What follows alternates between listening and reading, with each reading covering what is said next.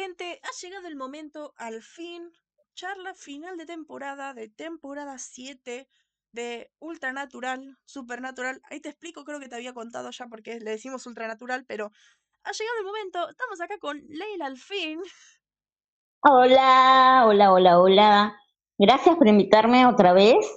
Eh, estoy muy feliz de estar acá y charlar eh, de esta maravillosa serie y esta épica temporada. Bueno, eso ya lo veremos. Y como siempre, obviamente, Bueno. está como yo. Ello, ahora sí mi momento más esperado. Va a llegar. eh, va a llegar este hermoso momento en el que vamos a charlar. Bienvenida. Que creo que ya dimos un poco de este speech en el directo que, que hacemos siempre del. del gag reel y todo eso que hacemos en el directo final de temporada, pero ahora lo podemos charlar más eh, profundamente de lo que fue esta temporada. Así que, a ver, primero creo que no te había dicho, le decimos Ultranatural porque para nosotros la serie Supernatural termina cuando se va Kripke. Así, y cada showrunner hace una serie diferente.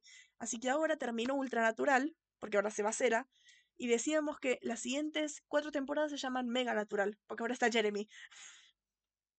Ok, entiendo, entiendo, entiendo. Porque viste que cada Y tiene showrunner, sentido, y tiene sentido. Cada showrunner es, tiene su enfoque. Cada uno le pone su, su granito de arena que entiende por Samidin. Y me gusta lo que Cera entiende, Claro, claro. me- nos gusta lo que Cera entiende, pero no nos gusta la ejecución. Así que bueno, a ver, ¿qué se puede decir? Decíamos hacer unas preguntas picantes, pero a ver, empezamos en esta parte. A ver, primero, ver, saludo, ok. Esto me pasa siempre. Hola. Hola. Estamos acá en el búnker de los letrados. ¿Por qué el búnker de los letrados? Se van preguntando ustedes personas bastante curiosas.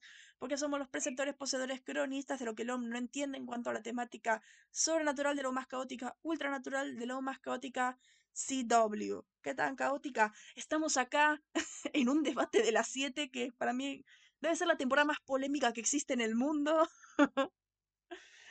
Creo que la más polémica que hay en el universo. Porque yo no he visto a nadie decir que le gustaba la 7. Solo a Leila. A mí me gusta. Así que a ver, danos tu argumento de por qué te gusta. Eh, por los leviatanes. Es que me parece súper interesante, súper gracioso y súper raro todo lo que lle- lleva a ellos, ¿no? Primero, esto que sean tan, tan, tan poderosos, que, eh, pero eh, que bueno, que su debilidad sea la, la lavandina. Es como, ¿qué pasó ahí? Ah, o sea, eh, pueden vivir sin cabeza, eh, se regeneran rapidísimo, eh, son como medio inmunes a la brujería, eh, pueden poseer el cuerpo mediante el tacto de otros seres, eh, pueden pasar mucho tiempo sin comer, son prácticamente inmortales, pero son débiles a la lavandina. Eso me hace reír mucho, me encanta, es como una, es muy loco.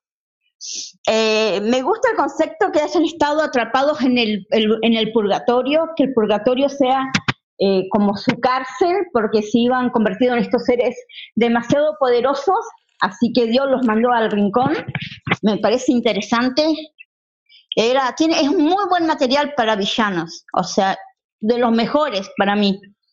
Porque salimos de lo, de, de lo común que son los hombres lobos, los vampiros, las brujas, eh, lo clásico, y nos metemos en esto eh, que, o sea, el concepto ya existe, es un concepto bíblico, ¿no? Pero está bueno porque no, no, hay, no hay muchas series o muchos, muchas em, producciones de terror que tengan este concepto de los leviatanes. Ok, a ver, eh, ahora es cuando nosotros decimos, che, acá yo veo mucho potencial desperdiciado, porque es como, con todo lo que decís, un montón de potencial, los leviatanes no aparecen casi nunca. Sí, eh, bueno, por eso yo lo que te comentaba hace un- mm, dos minutos es que esta, esta, esta, temporada es un diamante en bruto. Cuando vos lo, lo ves, terminada la temporada, decís, la pucha. O sea, había tanta, tanta materia prima, pudieron hacer algo tan grosso con este concepto. eh, con estas ideas, pero quedaron ante camino, pero el concepto estaba bueno, la idea estaban ahí, no entiendo por qué no dieron, no le fueron con todo a, a esto, ¿me entendés? Otra Es oportunidad de tener esto no vas a tener. O sea, eh, era, era, eran muy buenos villanos y de verdad peligrosos. Claro, sí, pero ahí está nuestro problema que decíamos de que, como dice Julián, es como lo importante es en, ahí en, en bruto. El tema es que no lo usaron ese potencial. Eso es lo que nos, lo que nos molesta, claro. com- como dice Julián, comparte la frustración. Él, él decíamos lo mismo de qué buenos villanos que serían, pero redujeron a chistes de Dick y a. ¿Vos viste los chistes de Dick? Imagínate, imagínate lo loco que es esto, ¿no? Que estos seres usan a la humanidad como su comida. O sea, van a, van a, van a curar el cáncer, el SIDA, van a- con unos aditivos que lo que hace es hacer la carne más sabrosa. Eh, lo- van a curar las enfermedades incurables de la humanidad con un condimento para ellos. O sea, es loco, es loco, es loco, loco. Y no, es que, esta, es, que- vos te pones a pensar y dijeron, es una genialidad, idea tras idea es una genialidad. Es que sí. Todavía no sé qué es lo que hace que los hombres sean difíciles de vencer. claro. No sé si te acuerdas, en el 22 hay un chiste. eh, What makes Dick so hard to beat? El chiste favorito de Julián, el chiste de Dick favorito de Julián. Porque vos viste esta temporada hay muchos chistes de Dick. De hecho, la temporada pasada repasamos, la semana pasada repasamos todos chistes de Dick. Porque hay muchos. Pero ese es el tema, redujeron todos los villanos, redujeron todo el tema de leviatanes, de que se van a comer a la humanidad, todo eso, que es genial. A mí me encantó cuando lo explicó todo Bobby en el 20. Es genial el tema que los reducen a chistes de Dick. Así de, viene un, viene un leviatán al mundo, se apodera de un Dick. O, ¿qué hace? What makes Dick so hard to beat? O, a nasty doll of Dick. O sea, si vos lo ves, son puros chistes de Dick. O sea, no te lo puedes tomar en serio. Claro. Eh, este, creo que sabe lo que, bueno, a ver, eh, creo que acá pasa cuando vos creas un villano que es medio complicado que los héroes puedan vencer. Bueno, a ver, eso lo vemos en la 11 también. Ujú. A- a- e- ese es el tema. O sea, uno no, no- agarramos y escribimos estas, estas cosas maravillosas, geniales que van a hacer estos villanos, pero después tenés a los héroes, que son dos personas de carne y hueso, que está bien que puedan luchar contra demonios y un montón de cosas, pero estos tipos están diez veces más arriba de cualquier cosa que ellos hayan, que ellos hayan, eh, con lo que hayan luchado. ¿Cómo vamos a hacer? Y lo vamos a hacer, vamos a bajarlo a nivel de ellos. Claro, pero el tema es que no O que los- directamente vamos a hacer que no lo puedan encontrar, pasar toda la temporada buscando los leviatanes y buscando después alguna forma que ellos puedan vencerlo, ¿no? Claro, pero el tema no es que están ellos buscando los leviatanes. Y el tema no es que los, no los nerfean, de hecho. Para mí los, los chetan demasiado. El tema es que para mí ven un punto en el que vamos a, como no los podemos vencer, vamos a convertirlos en un chiste. Ese es el problema. Como dice Julián, ves acá. A ver qué es lo que dice Julián. Tenían unos villanazos, y solo me voy a acordar de ese chiste. Es que eso es un buen villano, que no sean fáciles de ganarles, tendrían que haberles subido el nivel a ellos. Subirle de nivel. eh, Es que Claro, pero si vos lo subís de nivel a ellos, ¿cómo sería aquí convertirlos en semidioses? ¿En, en qué? O sea, ellos No, no, porque si vos lo subís de nivel a ellos, pierde la gracia de la serie. Porque la serie es que ellos son dos cazadores normales, entre comillas. Entre muchas comillas. Claro, sí. Pero la cosa es que no es que. Es que acá entra para mí otra trama de la temporada. No sé si te acuerdas el tema de Bobby. Que esto de que Bobby muere, todo esto, y está todo el tiempo ahí como fantasma. Ahí, Sí, esta trama hace que caigan Sam y Dean y que sean más idiotas. Ese es el problema también. En vez de subirlos de nivel a Sam y Dean, los reducen para recordar todo este tema de Bobby. Ya que en la 4 nos introducen esta parte de cuando hay un, cuando alguien querido muere y se siente todavía su presencia que está por ahí, las personas no pueden superarlo, no pueden seguir adelante, no pueden eh, pasar. no pueden pasar página y siguen todo el tiempo esperando eso.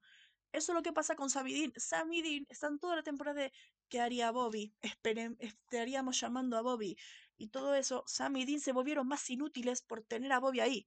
Así que están, tenés unos villanos que son ultra poderosos y que es todo genial, que es eh, un enorme poder y toda esa parte, pero tenés unos protagonistas que son unos inútiles. Eso es el problema también. Bueno, sí, sí, sí. Em, eh, entiendo, entiendo, entiendo tu punto, entiendo tu punto con, e, con, con esto, pero mm, se entiende. Yo creo que se entiende que sean idiotas porque perdieron a una figura paterna. Es al segundo padre que pierden y están como sin rumbo, porque estaban acostumbrados, ella a una llamada y Bobby le resolvía todo. Claro, sí, sí, eso lo entiendo perfectamente. El tema es, si vos tenés un villano muy poderoso, igual ya de por sí para mí me parece un error de que Bobby tenga que volver como fantasma, me parece la peor cosa de toda la temporada. Eh, me parece que eso es lo que causa que Sammy sean unos inútiles. Si Bobby se hubiera ido directamente, creo que Sammy no hubieran seguido adelante. Tuvieron su duelo de tres semanas, pasaron página, lo hubieran hecho bien y hubieran sido un poco más independientes. El tema es que Bobby seguía presente. Eso era lo que los frenaba. No se quería ir, Bobby no se quería ir. El problema no es Dean, el problema es Bobby. Exacto. Esa es la trama que jode toda la temporada. Porque Sam y podrían haber evolucionado, podrían haber derrotado a los leviatanes más rápido, podrían haber encontrado la debilidad más fácil, además de que la debilidad les cae del cielo, porque de la nada se le ocurre a Dick encontrar la tableta leviatán. Sí, ¿no? Qué coincidencia. Y ahí aparece que eh, toda este, esta, esta cosa rara del hueso, bañado en sangre, en la sangre de tres no sé qué, toda una cosa muy eh, rebombante. Es que sí, como, dice, Julián. El problema son los escritores. No redundante, como, como haces como mucho ruido con algo así como... Rebombante. Sí. Claro, sí, es que está muy... Ese para mí es el problema de la temporada. Además de que, a ver, yo de hecho había puesto acá una, una pregunta sin comillas, comillas, picante. Esto es, de todas las tramas que tiene la temporada, ¿cuál dirías que, cuál le dirías a Cera? Se zarpó.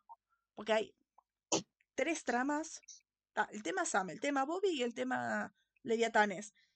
De las tres, de las tres, ninguna llega a nada. Y la de Bobby entorpece la temporada. Eso es lo que te estaba por decir. Yo creo que la peor trama ahí, la más, la que más hace daño a la temporada, es la de Bobby. Es que, además, como dice Julia, los últimos tres capítulos son lo que debió haber pasado en 15 capítulos. Los últimos tres capítulos se sienten apuradísimos porque hubieron 10 capítulos de relleno antes. También, o sea, la escaleta de la temporada estuvo mal planeada ahí. Porque no pasa nada. Lo único que tenés ahí son diálogos uno tras otro de cada capítulo, Dina hablándole a, Frank, diciendo, ay, eh, Dick compró una, unos barcos, hablarle acá al Sí, uno tiene unas hectáreas de tierra, no sé dónde, sí. Claro, está con los empresarios marítimos de no sé dónde, y así cada capítulo está como ese avance, nada más, el resto es relleno. Y por eso los últimos tres capítulos se sienten apuradísimos. El final de temporada decíamos con Julián, che, ¿qué está pasando? Que decíamos, pasa de todo y al final no pasa nada, porque todo, todo pasa. Claro, tenemos tres segundos de trama y el resto es Sam y jugando al Tetris, exacto. Es el tema también, son muy malos capítulos y no llevan a nada. Cuando tendrían que llevar algo, terminan en nada. O sea, a ver, hablemos de la trama de Sam. hablemos de tramas que no llegan a nada. La trama de Sam. ¿Qué te pareció el Sam eh, con Sam en su punto de alucinaciones con Lucifer, que es la cosa más complicada que he visto en mi vida porque es como pasa de, primero decían esquizofrenia y ahora dicen una cosa que tiene pegada. O sea, ¿cómo? Eh, no es, esto, yo no me acuerdo mucho, eh, pero no es cuando Sam empieza a recibir los consejos de Lucifer Claro, es cuando Sam tiene las alucinaciones después de que Cass rompió el muro. Ah, sí, sí. Bueno, ahí también es otra cosa que está, eh, que está de más, porque es como que metieron cosas pesadas, como pesadas en el sentido que son argumentos grandes que están para desarrollar, capaz no en una temporada entera, pero eh, en varios capítulos. Y acá lo toman como, como algo que tiene que... eh, me- me- es como que ponen muchas cosas importantes. Ese es el tema. Claro, pero Y no dejan madurar ninguna, no dejan madurar ninguna y, y se quedan ahí a, a medio camino. Claro, pero es que lo importante para mí esta temporada era Sam. La temporada pasada fue Sam y qué pasaría si se rompiera el muro. Eso era lo importante de esa temporada. Lo sacaron en el 17 y ya está. O sea, para mí eso queda mal. Además de que primero te lo introducen como está teniendo alucinaciones, recuerdos de la jaula y toda esa parte. Y de la nada en el 17, cuando aparece Cass de la nada, a ver, ¿me explicas de dónde salió Cass? y le y que le saca todos los le saca todos los recuerdos. ¿Qué hizo? Le borró la memoria. O sea, le pasó como que le expulsó toda la maldad que tenía y se la pasó a Cass. Y Cass que estaba alucinando con ese mismo Lucifer, que después dice, no era, ese era el tuyo. El, estaba viendo al tuyo. Pero es como, entonces, ¿qué es? Porque para mí era esquizofrenia lo que tenía, porque eran alucinaciones feas, de no distinguir qué es real y qué no, no creerle a Dean, no creerle a nadie. El hermoso momento de cree en eso, eh, haz tu primer ladrillo y construye sobre él, como le dice Dean. Toda esa parte. Y de la nada es algo que se le puede sacar cuando para mí hubiera sido perfecto, que se quede algo permanente. Porque encima tampoco le sacó la memoria, Julián, porque lo recuerda. Años después lo recuerda. O sea, no sabían qué hacer ahí. Y es horrible porque era lo principal en las seis. Ese es mi problema. Sea, no sé, es como mm, raro. ¿Cómo queda eso? Claro, lo que pasa es que metieron todo, como yo te decía, metieron todo junto tramas que esta trama, la de de fuera de la jaula, la de Sam, perdón, fuera de la jaula, tendría que haber sido capaz media temporada tratando ese tema y no resolverlo con Cass, le, le sacó la, le sacó, lo curó. O sea, todo lo resuelve Cass. Bueno, Si no ¿me, existiera Cass, ¿qué habrían, qué habrían hecho sin Cass? Me explicas cómo volvió Cass, esto de Emanuel? O sea, era. Cass era yo en el 22. Ese momento de. No en el 23, creo de. Estoy confundido, ¿cómo no estás muerto? No lo sé, dice Cass. O sea, es eso. Claro que Ca- Cass no estaba casado. Claro, es como de la nada después de la explosión de que caen las aguas municipales que explotó y que caen y que aparentemente termina sin memoria, desnudo fuera del río, que conoce a la mina esta, a Daphne, que se casan y le pone otro nombre. Mm. Y además ahí hay algo, hay algo, ¿no? Vamos a hablar de ese, te- ese punto.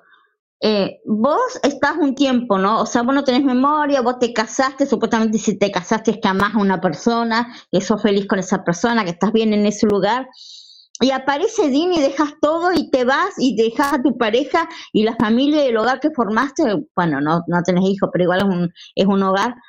Mm, eh, eh, y, o sea, le diste de, de espalda a tu familia, es raro. Igual yo digo que tan raro. que se casó todo, porque lo que pasó, pasó en julio y estamos en abril. es es todo un proceso, no, bueno, no, no, es como, no te casás a, a los dos minutos de conocer a alguien. Eh, si te casaste y estás bien con alguien, o sea, no dejas a esa persona tan fácil, es rarísimo eso, eso, es como, no te, o sea, si han pasado cinco años, te creo, o dos años, lo que sea, te creo que hayas podido casarte y formar una, un, un hogar, pero aún así aparece Dine, dejas tu, tu casa, eh, vamos, no sé, raro. A ver, igual en ese momento era de, bueno, vamos a buscar a Sam, vamos a sanarlo y después volvés. Era en ese concepto. Pero de la nada Cass Ujú. recordó y como, listo, eh, ¿quién es Emanuel? ¿Quién es ese? ¿Quién es Agne? Dagne, ¿o ¿qué, pasó? No, es que, bueno, esas son a veces las cosas que no me gustan de Cass, que me molestan. Ah, no, yo acá lo odio Lo también. poco empático que es, lo poco empático que es. Ay, Dios. No, yo lo odio. Yo odio este momento de, de Cass, de, de Dean teniendo que decirle a Cass, No me importa que no quieras, Cass. Limpia tu desastre. O sea, todo esto está pasando por Cass. Todo está pasando con por creerse la estupidez de Crowley de no, que vos vas a ser el elegido, Cass, vos sos el que tiene que salvarnos. Que de hecho se llama Emanuel, porque Emanuel en la Biblia era, era este nombre de alguien que es el elegido de Dios para salvarnos. Sigue en esa temática de que Cass supuestamente tenía que ser el elegido para salvar a todos los ángeles, como se lo plantean en las seis siguen un poco con esa parte. Sí, que un quilombo en el cielo que aniquiló a todos los ángeles. No sé si me queda tres o cuatro ángeles. o sea, en ese momento, armó la masacre, armó. Claro, pero era esa mentira que Crowley le dijo a Cass. Cass era el elegido para salvarnos a todos y que por eso cuando Cass se convirtió en Dios, supuestamente tenía esa idea. Pero pasar de eso al no, eh, yo no tengo yo no voy a tener conflictos, yo no voy a meterme en nada, y toda esa parte. A mí me parece horrible, porque yo digo siempre, todas las temporadas Cass hace lo mismo, se mete en problemas, pasa cualquier otra pelotudez, Cass se olvida, Sam tiene que arreglarlo y Cass se mete en otro problema para solucionar su problema y el ciclo se repite. Es la única razón por la que Cass existe. Eso es lo que me molesta. No existe Cass para otra cosa. O sea, si no estaría Cass, nos ahorramos cinco temporadas o más. Las temporadas no tendrían 23 capítulos, tendrían 10. Porque la mitad de las tramas son las de Cass. Claro. Eso es lo que me frustra. Eso es lo que eh, frustra. Bueno, bueno, eso es algo positivo. O sea, si no ha sido por Cass, no tendríamos 15 temporadas supernatural. Claro. claro, el sticker, como dice Julián. Y a mí me frustra. Y a mí me frustra. Qué boluda, no puede ser. Y que ver, y seguimos, y yo no le puedo sacar nada positivo. Yo no puedo sacar nada positivo a esto. O sea que ya tengo a quien odiar. Sí. o sea, vos después de todo esto, trama de Sam, un fracaso. Trama de Bobby que tropieza toda la temporada. Trama de Leviathan es que está, brilla por su ausencia. ¿Qué queda acá? queda un Dean que está deprimido y que tiene un montón de problemas, tiene un ataque de ansiedad en pleno caso y no lo tocan y no lo vuelven a mencionar. Bueno, pero Dean tiene caso de ansiedad cada dos por tres, o sea, tampoco me sorprende. Sí, pero nunca estuvo en un punto de todo el mundo se está muriendo y él está congelado. Congelado. Nada. No podía reaccionar. Sam y la, la nena esta se terminaron salvando solos porque Dean no podía hacer nada, estaba petrificado, porque ya perdió un montón de gente. Y ahí nada pasa, no lo mencionan. Eso es, hay un problema. Dean está en un punto horrible y nada, no mejora nada. No hay un recorrido para que Dean pueda mejorar como en las otras temporadas. No era como, no era como en la 4 de construir a Dean de la mierda absoluta a yo me merezco esto. Y pasar en la 5 de yo me merezco esto a romperlo totalmente a volver a ser una completa mierda y volver a subirlo un poco. No hay un camino en Dean, no hay nada. Y en Sam nada más te dicen esto de... En Sam nada más te dicen esto de yo me siento limpio, me siento limpio, me siento mejor, yo eh, estoy libre de toda culpa porque Sam se sigue culpando de lo del apocalipsis. Perfecto, te lo compro, estoy muy feliz por vos, Sam, pero no hay nada, nada. Es lo que te digo del de perfecto. No hay nada, o sea, ¿de qué otra persona? ¿de qué se puede sacar también? se rompe una vez para decir, ahí está. O sea, no hay nada. no sé.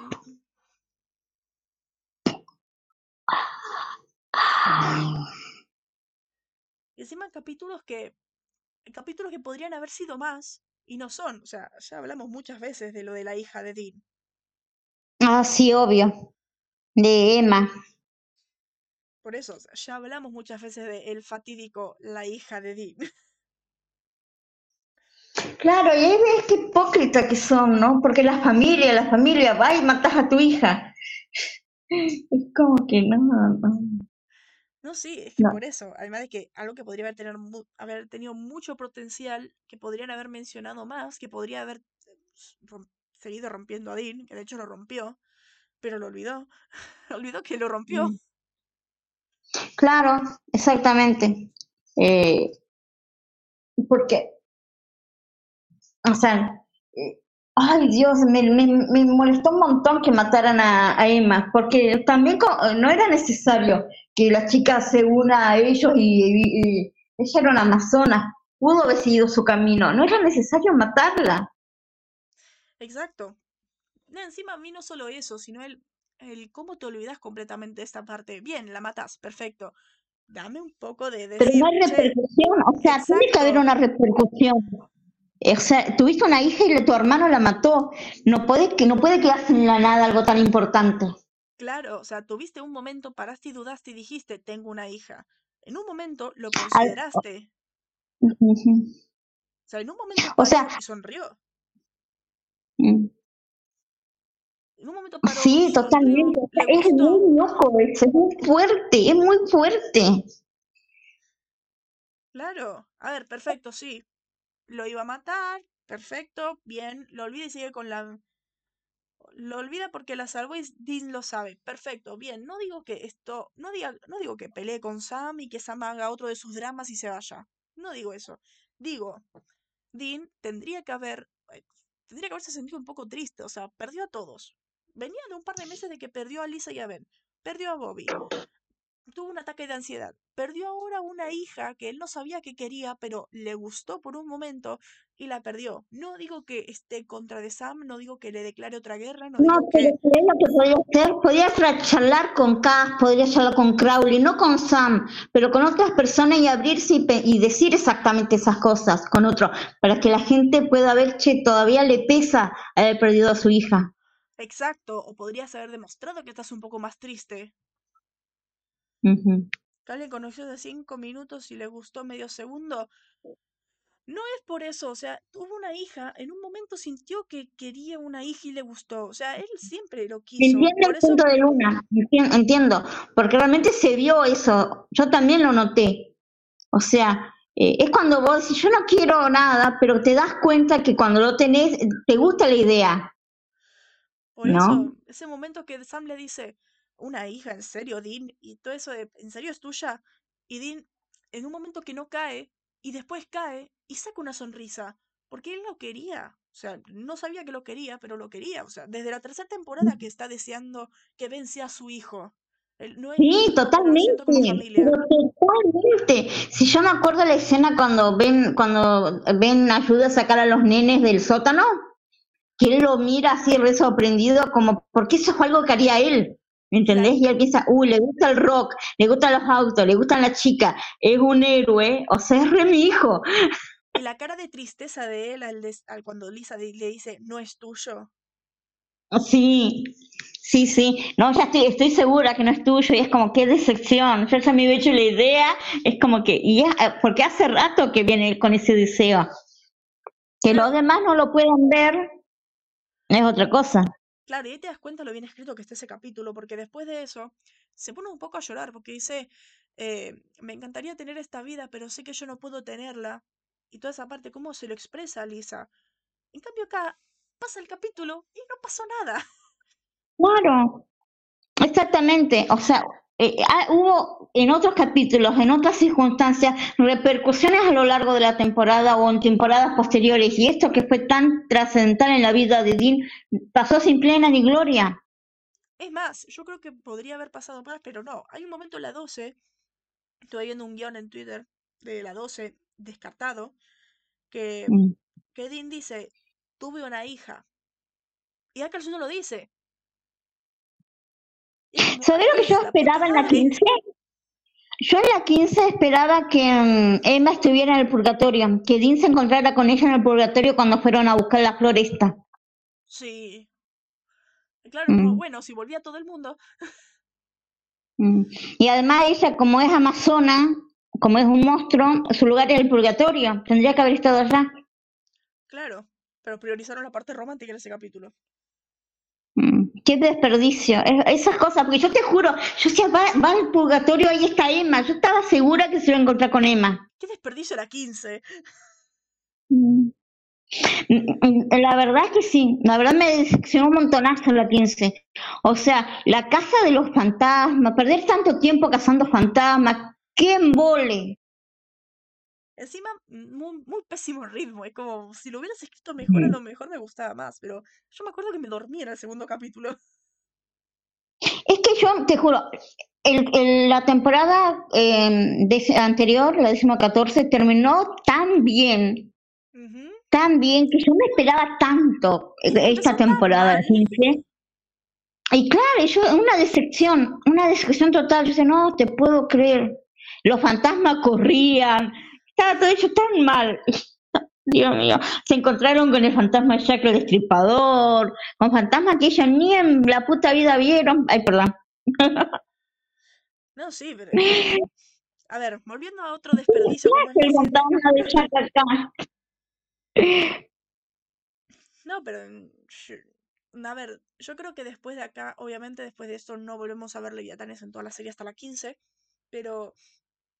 No sé, creo que, como decís, podría haber sido mejor, pero no lo es. Es que tenía ideas muy buenas. Tenía, o sea, yo me quedo solo con la idea de los leviatanes.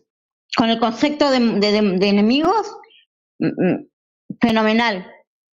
Me parecen maravillosos. Es, es como es como cuando vos decís, ay, qué buen, qué buen material que tengo, lo, lo que voy a hacer con esto, y te quedas a mitad de camino. Pero la idea, el concepto de enemigo es muy bueno, y no se vol- volvió, no volvieron a tener un enemigo de ese calibre y tan interesante en el concepto.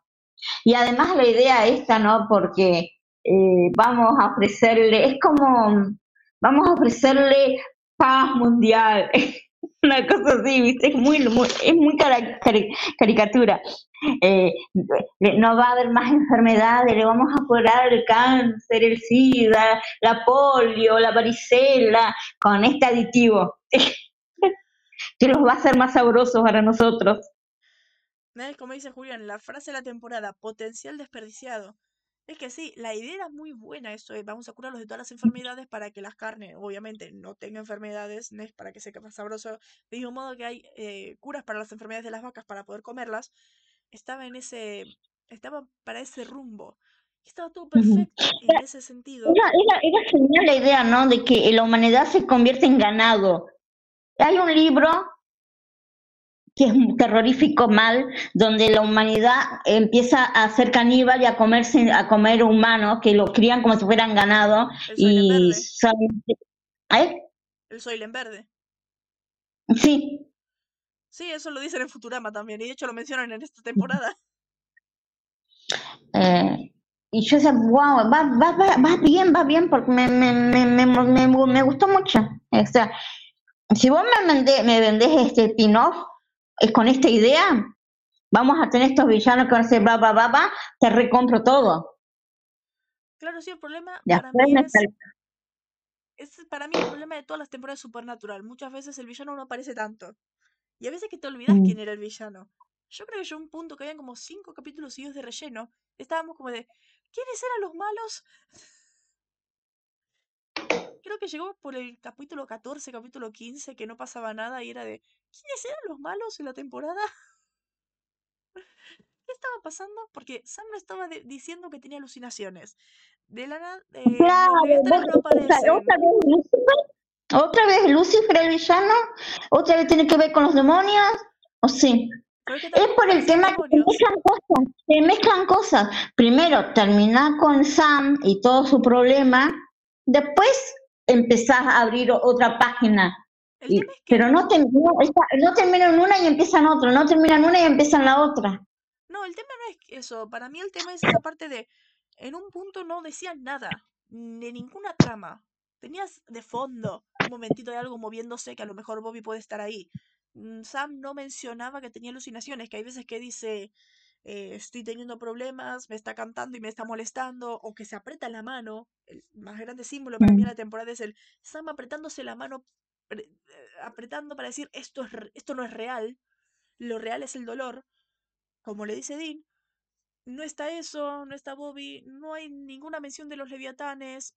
es- Frank les había dicho a Sam y Dean que se escondan en casas abandonadas, que bajen mucho más el perfil, porque los leviatanes tienen todas las alias de Sam y Dean. Sam y Dean empezaron de la nada a meterse en moteles de nuevo. O sea, había olvidado todo. Muy pocos capítulos vemos a Sam en casas abandonadas. Lo único diferente Mm. era que no estaban manejando a Baby.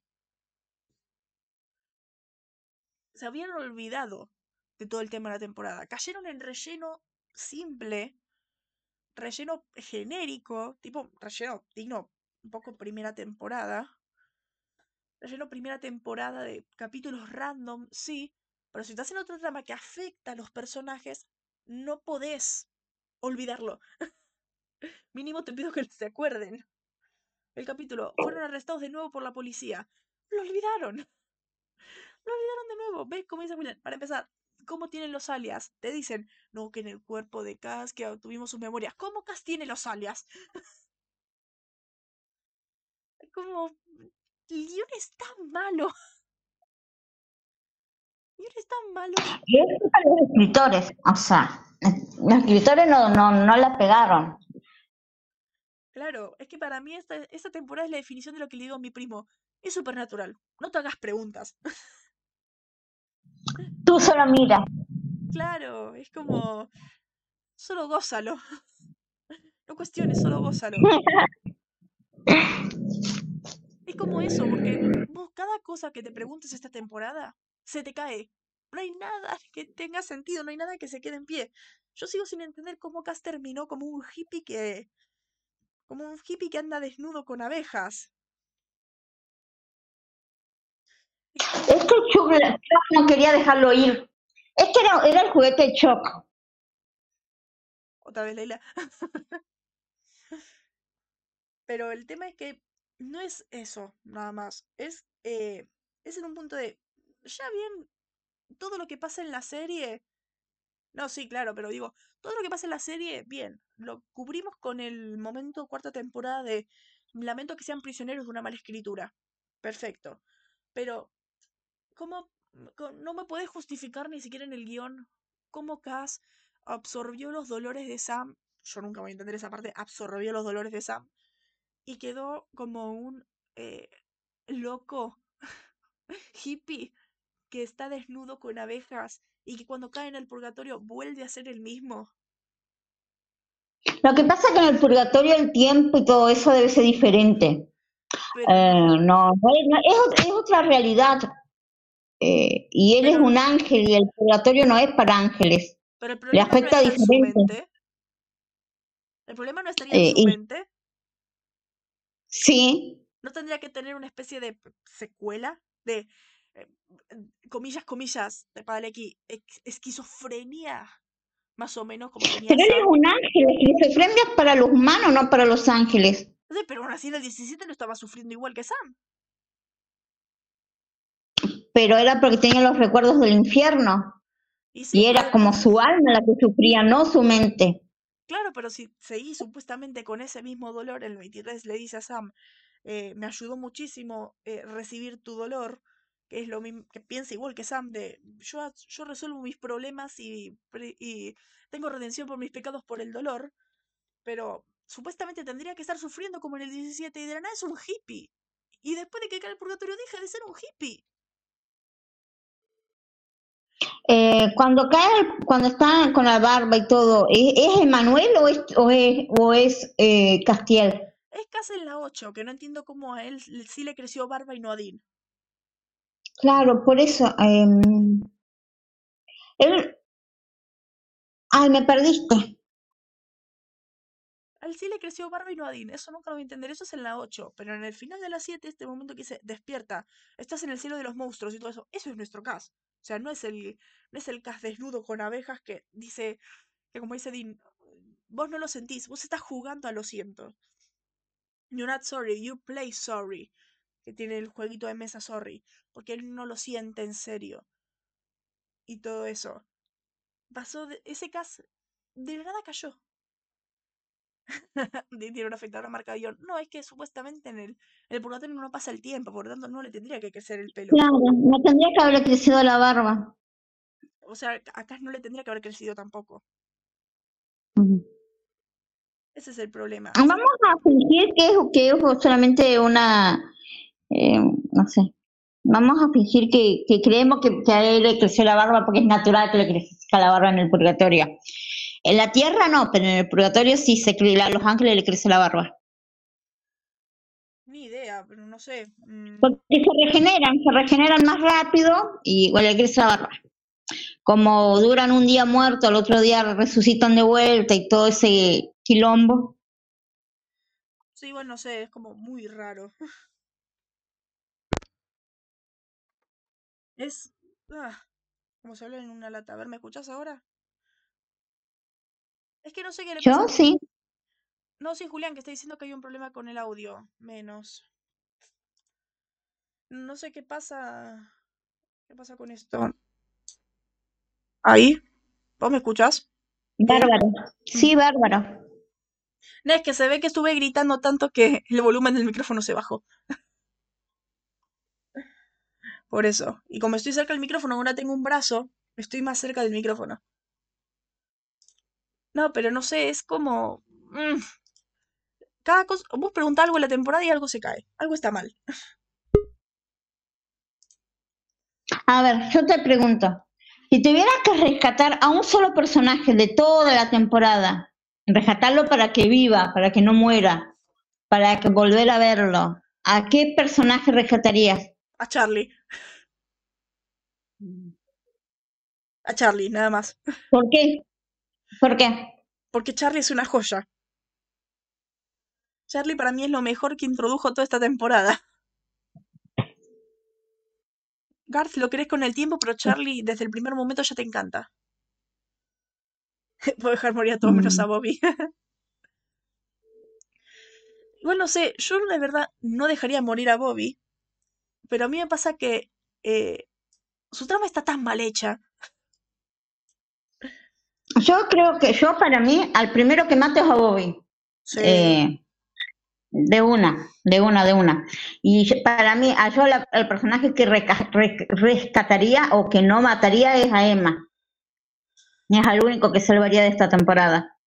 Eh, pero eso es, es la única. Eh, yo algo por el personaje, no por la trama. El tema es que estamos pensando en la trama y es como, ay, no. Pero a ver, yo rescataría a Emma, obviamente, porque para mí había mucho potencial ahí. Sí, totalmente. A Charlie, obviamente. Pero, no sé, como a Sam lo trataron muy mal esta temporada. A Dean lo trataron muy mal esta temporada. A Dick, claro. Ahí. Acá, a Cass mataría. O sea, para mí, si Cass se hubiera quedado muerto, la temporada no empeoraba. Porque para mí lo- la temporada se va a la mierda cuando, cuando aparece Cass de nuevo. Para seguir haciendo los chistes de Dick. si das cuenta, desde que muere Bobby hasta el 23, la, la calidad de los capítulos baja un montón. Pero desde el 17, que es cuando vuelve Cass, hasta el 23, baja mucho más. Que hay capítulos tan malos como este capítulo de Garth, donde está el fantasma que solamente puedes ver cuando estás borracho. No me acuerdo. Haces bien en no acordarte. ¿No es ese de la moneda? Que al único que no le afecta, no le afecta la moneda es a él. No, ¿A ese Garth? es, no, ese es el confort sureño que es en la 8. Ah, No, este era un... ¿Cómo se llamaba? Un sojo, creo que era. Que era un, fantasma japonés que estaba dentro de una botella de sake que la gente solamente lo podía ver cuando estaban borrachos y había toda una especie de trama de la familia que tenían un montón de problemas y todo eso que lo ignoro completamente y solamente está divertida las partes esta parte del momento de Sam diciéndole a Dean "Eh, seguro que ya puedes emborracharte a estas alturas ya son vitaminas y teniendo que buscar la cosa más eh, más graduación alcohólica que existe para poder emborracharse y toda esa parte es lo único interesante. Y bueno, este, y también la introducción esta de que Garth toma una cerveza y ya se desmaya. mm. Ya está, o sea, ese para mí es el peor Bueno, capítulo de toda la temporada. Acá lo que yo, o sea, lo que a mí me pasa con Supernatural es que yo no me engancho con personajes que todo aman. O sea, Garth ni me va ni me viene, Charlie ni me va ni me viene. Ay, no, yo la amo, Charlie. Garth lo aprendí a No, querer con el tiempo. Em, o sea, Bobby tampoco, o sea, a mí, no sé, me, me gustan los personajes, pero tiene que ser, no sé, oh, mm, no sé, a, a Emma me encanta, y Emma estuvo en un capítulo, y me gusta, Claro, esas porque, cosas. En ese mismo capítulo a mí me encanta el forense. Es el único forense que hace algo. Es el único forense que los ayuda, que les da los archivos, que llegan a las mismas conclusiones. Para mí ese es el único forense que sirve. De hecho, por eso está en la portada de ese capítulo. Es el único forense que me cae bien. Los restos son todos inútiles. Pero por eso el resto es como nada. Eva, el de todos los personajes que fueron introduciendo, viste que cada temporada meten algún personaje nuevo. Para mí sí, esta temporada tuvo los mejores. Garth y Charlie son los que más me gustan. O sea, la temporada pasada Baltasar. Eh, a mí me encanta Baltasar, ese humor que tiene es tan hijo de, de su, ay, de- me encanta, lo amo, nosotros lo es, ponemos en es, es explícito, así que tranquila. más, Baltasar y lo más, para mí. Después, bueno, las cinco, por ejemplo, que introducen a Jodie. A mí me encanta Jodie. Pero es que Yo sufrí mucho, o sea, yo tampoco no era muy fan de Jodie hijo, pero cuando murieron morí, o sea, me rompieron el corazón cuando con la escena de cuando mueren ellos. no esa que decís es Ellen. Jodie es la, la No, policía. Ellen, perdón. Ah, ah, ah, sí, me acuerdo. Uy, qué trauma. Pobre mujer. Tan explícito tres años conteniendo mis puteadas. Sí, siempre lo pongo en explícito. Porque vos también, vos que yo también puteo. De hecho, sí, tres años. Bueno, Ahora en una semana cumplimos los tres años de podcast. bien. Y, y Julián Em, se quiere a pegar ver. un tiro porque llevamos media serie nada más. Mm. Pero no sé, la temporada siguiente tiene un personaje que a mí no me gusta nada. No sé si te acuerdas. Ya hagamos el debate de la 8 vas a ver eso. El personaje este, ¿te acuerdas del capítulo este donde son los estudiantes de cine? Que todo está, todo está grabado como fan footage que encontraron Sam y Dean. De los adolescentes hombres lobo. Ah, sí, me acuerdo, sí, sí, me acuerdo, me acuerdo. Bueno, estaba esta mina Kate, que yo la odio. O sea, vuelve a aparecer en, otras, en la siguiente, te- en la 10. Pero es como este personaje que por alguna razón lo repitieron y yo lo odio. Yo la odio. Tiene unos diálogos tan sobredramáticos. Es como, para reina del drama, solamente hay lugar para una reina que es Sam. O sea, eh, tiene unos diálogos tan, tan clichés que es como, para mí es el peor personaje que tiene la serie. Esa y Asmodeus, pero es, eh, para mí es insoportable. Y de eso lo vamos a hablar en la siguiente. Estás en CW. No, pero vos vas a ver en la siguiente los diálogos de Samina. Los diálogos de Sabina son la cosa más fea que he visto en un guion. Vive Eh, drama. bueno, tan, es mujer, así que no me extraña que le den malos diálogos. Cierto, es supernatural. Mm. No, pero como, tiene unos diálogos tan malos. De- cuando llegue, ese es el capítulo 4 de la octava temporada. O sea, vos vas a ver eso. Tiene unos diálogos tan malos. Y en la 10 son peores. Unos diálogos tan salidos de crepúsculo. Y eso que venimos en una serie donde el mismo guionista te dice, no hay yo si no hay tú. O el hermoso momento cierra los ojos, Sammy. O sea, esos y tenemos estos diálogos que es para mí sí están bien hechos y tenés esta mina de hay algo oscuro dentro de mí que tengo que contenerlo y tengo que seguir adelante ¿cómo esperas que siga con esta maldición? y como cállate por favor le quitas seriedad a esta serie por favor Como si no se quitara seriedad solita. claro necesita ayuda. claro cuatro capítulos después estamos en una caricatura pero vos le quitas seriedad a la serie pero por eso es como esta temporada tiene muy buenos personajes aunque todo sea una mierda Ojalá hubiera sido eso. Es mejor diálogo que lo que dice Samina. Vos vas a ver lo que es eso. Sí, me la que dices es peor. Contrasta demasiado los diálogos entre Sam y Dean, que son diálogos comunes, Y la mina esta que parece una telenovela barata. La contaste un montón. Bueno, eso solo vamos a ver en la Mm. 8. Es que no me acuerdo de ella. Ahora terminamos Me esto. acuerdo del capítulo del cine, sí. De ella no me acuerdo. Si querés, después de esto, cuando terminamos que Julián se le va a morir el teléfono, podemos ver de nuevo ese capítulo. Vos vas a ver lo que son esos diálogos. Es muy más- raro, Mega. No puede ser más raros esos diálogos. Por eso, después cuando terminamos lo, vas a- lo vemos. Pero, a ver, ¿qué más se puede decir de esta poronga de temporada? ¿Qué más se puede decir? Bueno, esto que decía, contando los 23 capítulos, ¿cuántos calculás por ahí que es relleno? Y siendo supernatural, la mitad.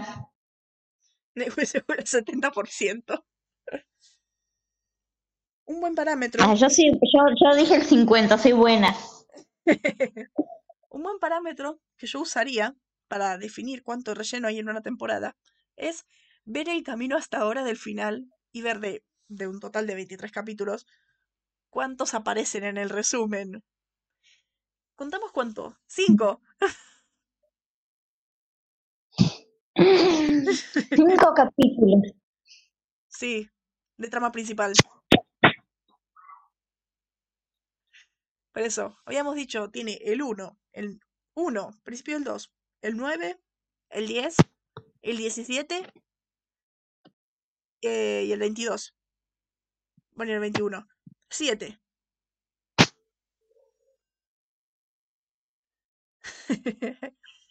claro, Toda temporada se podría hacer en 12. Ganaron, se hacen 7. Se hacen 7 porque el resto de los capítulos no sirven de nada. Son relleno malo encima. Lo que, claro, ese, ese es el problema, eh, lo negativo a veces de tener estos, de, las temporadas largas de, 20, de 23 capítulos. O sea, la cadena te exige esa cantidad y bueno, tenés con qué hacerlo porque tu historia capaz no tiene, o sea, tenés que estirar como un chicle. No sé eso, ¿eh? Porque puedes hacerlo de 20 capítulos y ser buena. Mm. Para mí la temporada Claro, si tenés buenas historias para contar, si tenés bueno, una- un buen equipo de escritores. Exacto. O sea, por ejemplo, a mí la segunda temporada, los capítulos de relleno me encantaron. Mm. A mí también, o sea, los capítulos de relleno generalmente son muy buenos, porque son un descanso, ¿no? Al ritmo de, al ritmo de, al ritmo de la trama, a, a lo que sea, eh, so- relajan, Claro, bajan un cambio. y están piolas.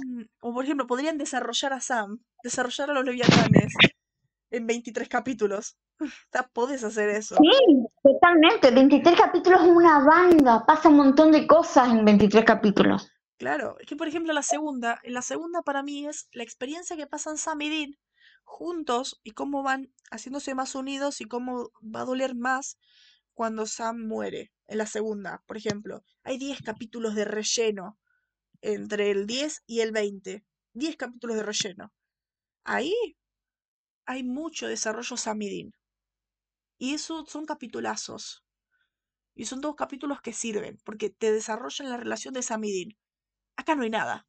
Acá no hay nada. Tenés el capítulo 6, que es muy bueno, con Sam y Dean siendo reemplazados con leviatanes, que es muy bueno. ¿Ves? Por eso, es relleno aceptable la 2. Acá no, porque acá no trasciende. Tenés ese momento nada más de Sam descubriendo que Dean eh, mató a Amy. Es otra, sub- subtrama. Dean mató a Amy Sam, se, Sam como toda una reina del drama, le faltaba nada más hacer un portazo. Le dice, Dean, ya no puedo verte. Y se va como toda divasa que es. Semana siguiente los dos se encuentran en la ciudad haciéndole ley del hielo y haciéndole berrinches como toda reina del drama que es. Y, y seguía ahí, nada más, y nada trasciende. Como no hay tramas, como no hay tramas, te meten más tramas. Como no te desarrollan nada. La única subtrama que hay es ese momento. Y que después Sam diga, me siento limpio. Ya está. El casamiento de, de Becky con Sam tampoco queda en nada. Eh, rarísimo ese capítulo, horrible. No, sí, nosotros también lo odiamos. De hecho, tenemos todo el top. El top que hicimos Ese de está en el top de los peores capítulos de, de Supernatural, para mí es un asco el capítulo. Sí. Sí, la verdad que sí. Que lo único que me gusta es los momentos de, de Dean retándolo a Sam en la boda. Es como, ¿really? ¿Really? Y Dean diciendo, no estoy pretendiendo iniciar ninguna pelea, porque ya sabe cómo es. De hecho, en el 14 me encanta que, que Dean le dice, no, es, no tengas uno de tus episodios. O sea, el chabón ya sabe que Sam es tremenda reina. Es por eso que me mata. Es como que esta temporada desarrollar, oficializaron más que Sam es tremenda reina. Y eso que ya lo habían hecho en otras temporadas. Porque la 2, Sam es muy reina. Las peleas que tiene con Dean. Aunque igual en la 8 también tiene una pelea también, que es muy reina él. Por eso, podrían haber desarrollado a Sam, podrían haber hecho otras cosas, podrían haber profundizado más en los problemas de Dean, que tendrían que haberlo hecho desde las 6, y no lo hacen, no profundizan en nada. Meten cosas y no te profundizan nada. Claro. 42 minutos no van a devolver. Y encima, te das cuenta que no saben qué poronga hacer con el final de temporada. Que no sé si sabías, no sé si te acordás. El camino hasta ahora de temporada 7 es el más largo. O sea, es el más largo. Y es el más largo, lo que implica que se les quedó corto el episodio. Y no sabían qué verga hacer. Y te das cuenta porque por primera vez está el puente de Carrie Maui ahí. es una pelo pincho con un tiranosaurio adentro, claro. ¿Es algo si tiene sentido? No. Hay muchas cosas acá. Y ninguna buena. Por eso para mí es una poronga esta temporada. Y es más, yo le decía a Julián, sí, este año tenemos 23 capítulos. Yo desde la primera vez que veo la serie digo, vamos, ya se termina. Estamos por el 22. Te pego que son 23 y como la concha de la lora. Y es como, ¿por qué? ¿Por qué? Cuando podría ser mejor. Igual para mí después la empieza la edad de oro de Supernatural, cuando Supernatural sube en audiencia. Esta temporada casi es cancelada la serie. Eh, Por los niveles de audiencia, casi es cancelada la serie por esta temporada. Decir que el año que viene CW le da otra oportunidad. Esta temporada los dos versus la serie, exacto. Casi, sí, casi. O sea, no sé, ¿qué más se puede decir de esto? ¿Qué más hay para decir de acá? ¿Qué más? La verdad no sé. Yo no sé qué más se puede destacar de esto. Pero estoy pensando, se podría reflexionar capítulo a capítulo. Pues como, ¿vos te acordás de esta temporada? ¿Vos te acordás de los capítulos de esta temporada? No, me, los- me, lo- me acuerdo en general, nada más. Porque, a ver, podríamos decir capítulo a capítulo para ver no sé qué, qué pensarías de los capítulos que tiene la temporada. Para decir un poco, a ver, bueno, malo, va, viene, todo eso. Para ver No, no me da. No me da porque no me acuerdo. Es que por eso encima, ver, ¿vos te acordás de Crowley esta temporada? Yo tengo estática. No, Bueno, Crowley no, no, me acuerdo de Claudia. Crowley no tiene participación esta temporada casi. Para lo único que está es este momento en el 8, que es el voy a evitar que los demonios estén cerca para que se encarguen de los leviatanes porque Dick es un idiota, porque Dick is a Dick. claro, apareció 5 minutos en total y cada vez que apareció fue lo mejor de la temporada, porque Crowley es Crowley. Y para mí me sigue pareciendo que Cera tira abajo de una alfombra la química entre Dean y Crowley. Lo estoy viendo desde la... Because of this tick, claro. Desde las 6, no sé si te diste cuenta desde las 6, que no está dejando tiempo solo a Dean con Crowley. Mm. Es porque, no sé si, no sé si te acuerdas, en las 5 hay un feeling entre Dean y Crowley. Como Dean era manipulado por Crowley constantemente. Y como Dean lo obedecía en ese punto. eh, y acá se nota que Cera no quería tocar ese punto. Y lo olvidaban. No dejaban que Dean pase tiempo con Crowley. Para que no pase de nuevo todo este tema. Evitarlo. Porque sabe que si está con Sam, Dean no lo va a escuchar. Y después en la 8, cuando está Jeremy, todo ese tema se eleva a la décima potencia. Porque es como, ya no está bajo de una alfombra, ya es trama principal. A mí me molesta que lo pongan debajo de la alfombra, porque a mí me encanta esa trama. ¿Vos viste esa, Otro peo. claro, esa relación tóxica entre Dean y Crowley? A mí me fascina. Todo lo que pasa es culpa de esa relación. Julián odia esa relación. ya lo vas a ver la siguiente. Pero por eso, es- Aullándole a la luna. exacto. Vos me dijiste que íbamos a aullarle a la luna, sin preocupaciones, sin problemas, jugando al metegol, sacándonos fotos con sombreros vaqueros. Ay, qué buena foto. Sí. Yo, de hecho, tengo en la temporada 5, Dean le dice a Sam siempre del no confíes en demonios, todo eso. Y yo cada vez que Dean dice eso, tengo una imagen que yo le tengo acá a veces que se llama cara dura. Y siempre para, para decir esta parte, che, Dean, ¿en serio me está diciendo eso? Y la saco y pongo. Y es la imagen esta que a mí me encanta demasiado de, de Crowley y con los sombreros vaqueros y la cerveza. Como, me está Ah, diciendo Amo vos, esa imagen. Es lo más esa imagen. Es lo más bello que hay de toda la serie, esa foto. Es precioso. Pero por eso, esa es de mis tramas favoritas. Y odio que Sera lo haya metido abajo de la alfombra, porque te das cuenta que no hay un punto medio entre las cinco, que estaba empezando esa. un poco esa parte, y la ocho que ya está totalmente metido ahí. Con Crowley diciendo: Si yo podría, yo haría Dean. Y yo de, y qué buen Dean sería, señor. La cara de Crowley. "Hmm". De esa parte. Canónicamente Sam tiene esa foto en el teléfono y se le, se le la cara cuando se lo dice.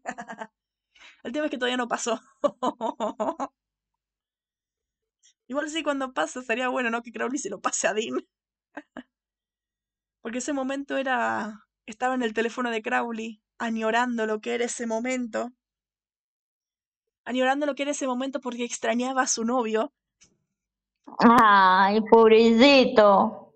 No por eso no te acuerdas ese momento que Crowley estaba sentado con la cerveza, eh, añorando esa foto, porque Dean se fue, porque Dean lo dejó después de que lo vendió con Sam, porque ya se había hartado de que Dean estaba en las suyas, porque Dean estaba teniendo sexo con minas. Sí. Sí, sí, seguro. Ese momento que se levanta y Crowley dice, pantalón, o sea, ellos ya... Ahí pasaron cosas en todo ese mes. Pasa, obvio. Yo también opino igual. Pasaron cosas en Mm, ese mm. mes. Como dice Sam, tu verano de amor con Crowley. O sea, ahí pasaron cosas. Estoy segura de que sí. Ahí pasaron cosas. No sé si te acordás en la 11, el momento. Creo que solamente en ese capítulo lo recuerdan. Que Sam dice eso y que Dean tiene un audio de Crowley en el teléfono guardado de esa etapa. Diciendo, Ay, qué romántico. diciendo, El recuerdo de amor. oye, idiota, vamos que te, tienes que moverte y tienes que hacer esto. Bueno, Dean, basta. Como, no, porque tenés guardado ese audio. Del mismo modo que, por, de, que Crowley tiene guardada esa foto. Sea, ellos se añoran.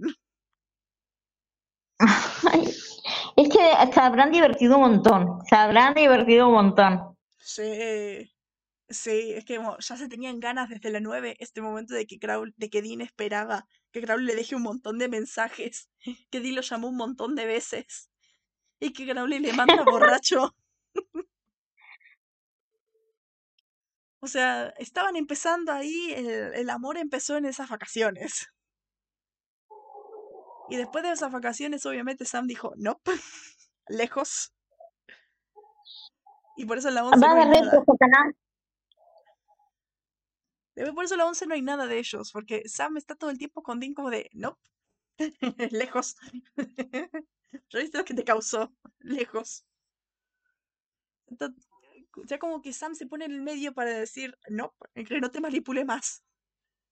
Sam soy yo. Ay, pero que no se mete. Si son también, digo, sus novias, hombres y mujeres lobos, sus novias así, eh, no humanas. Claro, pero el problema no es eso. El problema no es eso. El problema, acordate que Crowley manipula a Dean para que Dean haga muchas cosas malas. Ay, pero que lo dejen, que lo dejen vivir tranquilos. El momento Dean siendo manipulado por Crowley para tener la marca. El momento Dean siendo manipulado por Crowley para que el jinete de la. para que el presidente este de la empresa en temporada 5 lo cague a trompadas y que lo tire y que tenga que huir del edificio. Porque era el plan de Crowley desde el principio y no se lo dijo a Dean. O sea, entiendo por qué Sam quiere separarlos. Entiendo que, que Sam quiera separarlos. Pero en la 9 Dean es como ese momento de, estás engañando a Sam. Conmigo, eso me convierte en tu amante. Ah. Ay, como quiero llegar a esa temporada, boludo. Ay, amo, amo, amo. Como quiero llegar a esa temporada. Y encima que Dean se estaba viendo mucho con Crowley porque Sam estaba en modo perra, reina, y no le quería hablar. Así que como, en parte es culpa de Sam. Y sí, Como todo lo que pasa en la serie, todo es culpa de Sam. Pero si te das cuenta, todo lo que pasa en la serie es culpa de Sam. Todo lo enfocan para que sea culpa de Sam. pobre Sammy. Por eso, y encima no lo desarrollan, es el personaje más inútil que tiene toda la serie. Pero bueno, ¿qué se puede decir de las 7? ¿Hay algo bueno que se pueda sacar de las 7? Eh, los leviatanes. Claro, pero en su parte general, como, nada, ya está. Es lo bueno que terminó. Emma. Bueno, hemos terminado Vietnam. Ya llegaremos a la 8, donde empieza lo que yo denomino mi novela. Mi novela, la... Eh, la- Televisa presenta Supernatural, temporada 8. Exacto.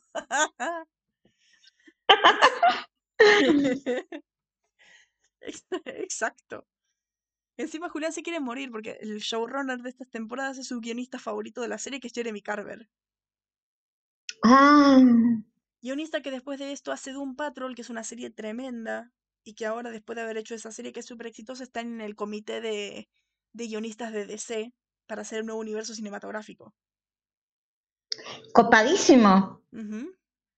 Me traicionó. Y sí, es que muchos guionistas de esta serie salen y hacen cosas muy buenas, los que son muy buenos. Dab, por ejemplo, se fue y hizo la serie de Resident Evil que fue muy mala. Por eso, los que son muy buenos hicieron cosas muy buenas. Será que showrunner de esas temporadas hizo You.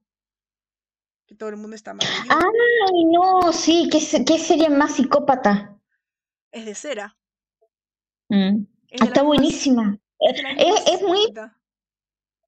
Perturbadora, pero es buena. Por eso, es de la misma psicópata que nos trajo esto. Igual, hicimos el top hace una semana de las temporadas de, de todos los capítulos que escribió Cera. Son todos increíbles. Todos increíbles. Todos los capítulos que hizo Cera en la serie. Son todos increíbles. Pero bueno, ¿qué, se puede, ¿qué más se puede decir de... Gracias temporada 7 por ser una mierda. Que cambió el rumbo de la serie a pasar a ser una telenovela. Cosa que yo amo porque yo soy muy fan de los dramas. Eh, adiós, Sera, por tanto. Muchas gracias por tus capítulos. Muchas gracias por haber creado a Samidin, porque para mí la creadora de Samidin es Sera, no Kripke. Porque todos los capítulos de Sera son desarrollo de Samidin. Eh, gracias por darnos tanto. Te adoro, mi diosa, mi reina, mi todo. Yo no yo olvido completamente tus épocas de showrunner, tranquila.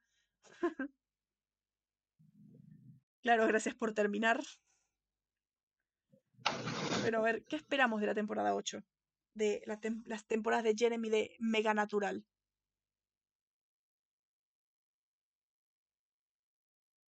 ¿Mm? Eh, preguntarle a Julián, o sea, es como que, que diga él primero. Sí, pero hasta que él escriba.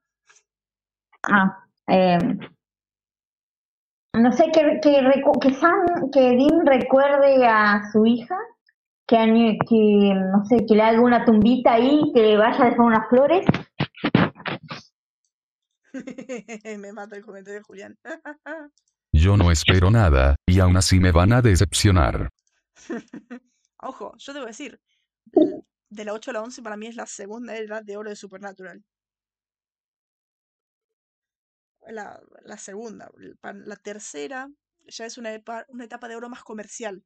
La etapa de edad ya es la edad más comercial. Acá ya es, sigue siendo de, de nicho, pero más genial.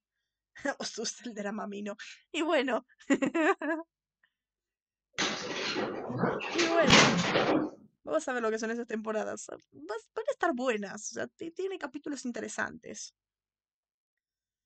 Tiene capítulos interesantes la- las siguientes temporadas. Para mí la 9, la 10 y la 11 son temporadas iconiquísimas. La 8 no tanto. Pero iconiquísimas. Tiene unos desarrollos, unas tramas que para mí son trascendentales en toda la serie. Como los nuevos temporadas 3, 4 y 5. Por eso, se vienen, se vienen tipos hermosos para mí. Pero bueno, o sea, gracias Leila por venir. Vamos, ¿de qué? vamos a, vas a estar presente de nuevo con nosotros cuando hagamos el debate de temporada 8. Que ahí yo creo que vamos a estar las dos tirando flores. Seguramente. Vamos a estar las dos tirando flores o puteando. No me acuerdo bien esta temporada. No me acuerdo en, en completo. Y Julián va a estar eh, puteando más o menos. O durmiendo. Claro. Pero eso, eh, volveremos la segunda semana de febrero para empezar la temporada 8 de Mega Natural. Bueno, primera temporada de Mega Natural, temporada 8 de Supernatural. Y, y eso, así que nos tomamos estas vacaciones porque Julián se quiere morir. Así que. Julián necesita descansar un poco. Yo no, pero él sí. Yo me quiero morir porque sin tener, sin podcast, yo no sé cómo vivir. Yo posta, yo no sé en qué tiempo vivo sin podcast. Yo no sé qué. Ya se hizo, ya se hizo parte de tu rutina. Exacto, es como, yo no sé cómo vivir sin eso. Yo sí. Yo creo que Julián se dio cuenta que no puedo vivir sin podcast. Cuando en el capítulo 22 eh, hay un momento en el que Bobby está apretando números en la caja fuerte para, para abrirla y sacar la ánfora. Y cómo paro, frame por frame, ver qué números marca en la caja fuerte. En un momento veo que marca, que era 26 de abril. Y veo, esa no es la fecha ni del cumpleaños de Sam, ni el de Dean, ni el de Bobby. ¿Qué fecha es? Es el cumpleaños de Kripke. O sea, ahí había un dato curioso que aparece en un solo frame. En un solo frame. Que lo descubrí porque estaba pausando y pausando. Ahí creo que Julián se dio cuenta de que, Re, re dato. Re dato para una trivia. claro, es como, y ahí se dio cuenta que necesito descansar. Exacto, ese punto de que se dio cuenta que tengo una obsesión. Pero eso, vamos a hablar en... Vamos a hablar de la 8 en febrero. Mientras vamos a descansar, vamos a hacer cosas y todo eso. Gracias a Leila por venir. Así que nos veremos en febrero, en las siguientes. Eh, bye. Bye, chicos. Ci vediamo. Hasta la próxima. Nos vemos en un mes. Bye bye.